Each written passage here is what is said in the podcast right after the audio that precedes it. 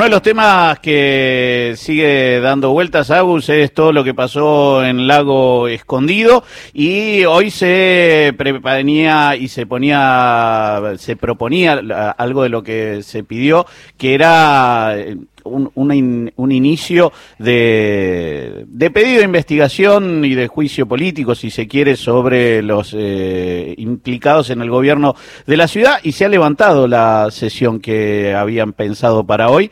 Eh, así que vamos a hablar con Javier Andrade, que es el vicepresidente del bloque de Frente de Todos en la legislatura porteña. ¿Cómo estás, Javier Andrade? Horacio Marmurek, Agustín Álvarez Rey, eh, Carlos Ulanowski te saludan. ¿Qué tal? Buenas tardes, buen día, Horacio, Agustín y, Carlos. Un gusto conversar con ustedes. Bien, bueno, ¿se levantó la sesión que estaba eh, dispuesta para hoy? Sí, lamentablemente, eh, a ver, hoy se debería haber realizado, eh, a partir de las 11 de la mañana, la última sesión ordinaria del año legislativo. Digamos, no era una sesión que estaba específicamente dispuesta para el tratamiento de, de, este pedido de juicio político, sino que había muchos proyectos, ya lo que caracteriza las últimas sesiones es, la cantidad de proyectos que, que, quedan para sancionar, fruto de los despachos de cada una de las comisiones, eh, y lamentablemente la definición de, del oficialismo de la Ciudad de Buenos Aires, encabezado por la renta, fue durar la posibilidad de tener una sesión ordinaria, la última del año, y obviamente entendieron que, eh, de alguna manera, abordando al encubrimiento de sobre Marcelo Alessandro y Juan Bautista Maízquez, cabe decir los ministros de Seguridad y Justicia de la ciudad y el jefe de los fiscales de la Ciudad de Buenos Aires, no darle tratamiento a, como bien lo, mencionaba recién, ¿no? Al inicio de un proceso que tiene que ver con el juicio político que eh, en primera instancia se crea con la comisión investigadora para ver la viabilidad para el proceso. ¿No? Eh, Javier, ¿cómo te va? Agustín Álvarez Rey te saluda. Te quería preguntar puntualmente por el comportamiento de los bloques de, derecha, ¿no? Digo, este, esto tiene que ver con Ramiro Barra, Avanza Libertad eh, y otros legisladores que representan a lo que ellos dicen em, la nueva política, algo que está por fuera de la casta. ¿Cómo se comportaron ante esto?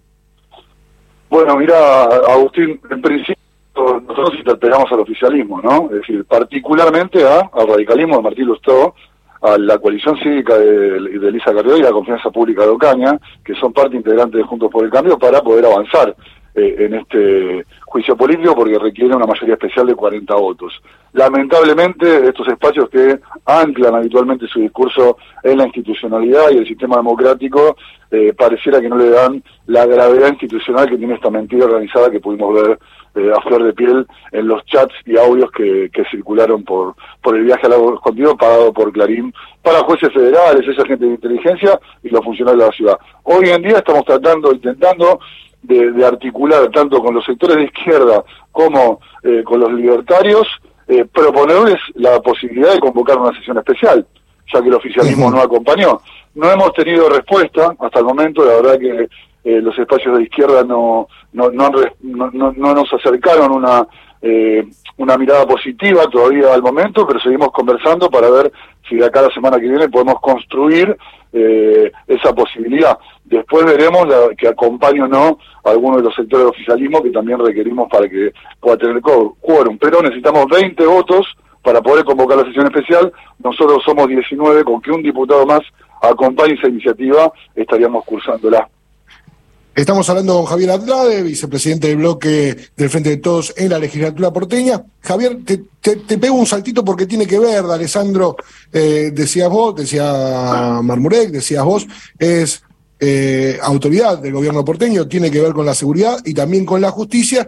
Y el otro día vivimos algo muy particular eh, cuando Argentina clasificó para la semifinal de, ganó la semifinal y pasó a la final de esta Copa del Mundo eh, bueno, vimos una, un obelisco vallado y una policía un tacto exaltada reprimiendo un festejo familiar. Digo, ¿qué van a hacer con esto?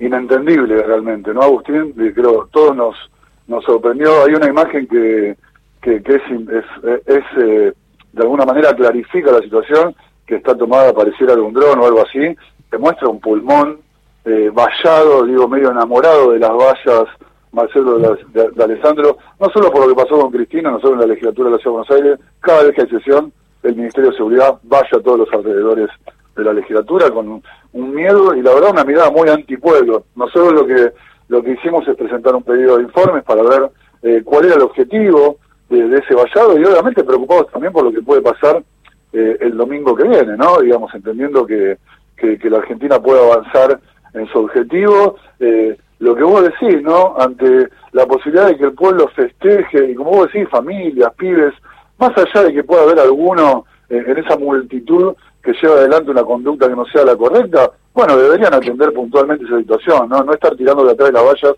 eh, gases lacrimógenos. Y aprovecho también, porque nosotros, fruto de que se suspendió la sesión, estamos convocando a una movilización que va del Ministerio Público Fiscal, ahí en Paseo Colón, al 1300 hasta el Ministerio de Seguridad, eh, alertar también, porque la verdad que no nos sentimos con, con total seguridad respecto a cómo van a reaccionar, ¿no? Nosotros estamos en una campaña de visibilización de estos dos funcionarios que son muy poco conocidos eh, y queremos que la ciudadanía tome conciencia de la gravedad de que aquellos que están elucubrando, eh, como decíamos antes, en Lago Escondido, con el grupo Clarín, jueces federales, la manera de cómo encubrir eh, que le hayan pagado y hoy estar imputados por cohecho, que, que es una coima, eh, son quienes nos deberían cuidar acá en la Ciudad de Buenos Aires y garantizar el acceso a la justicia, ¿no?